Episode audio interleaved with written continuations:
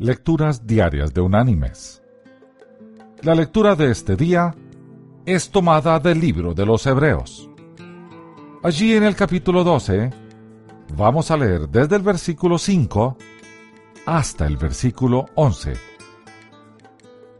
que dice, Y habéis ya olvidado la exhortación que como a hijos se os dirige diciendo, Hijo mío, no menosprecies la disciplina del Señor, ni desmayes cuando eres reprendido por Él, porque el Señor al que ama, disciplina, y azota a todo el que recibe por hijo.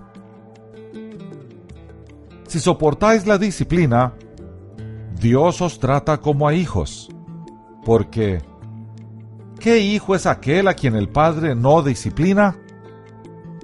Pero si se os deja sin disciplina, de la cual todos han sido participantes, entonces sois bastardos, no hijos.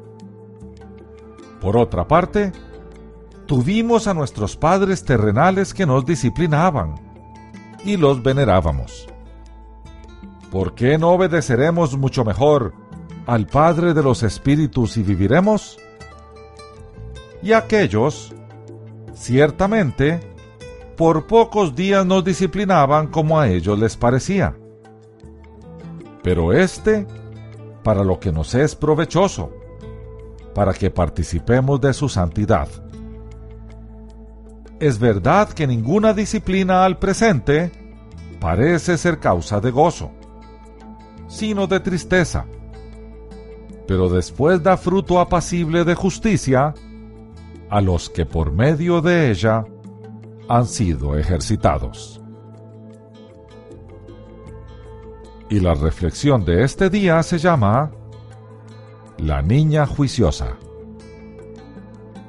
Louis Albert Banks, en uno de sus libros, cuenta de un padre que tuvo que disciplinar a su hijita.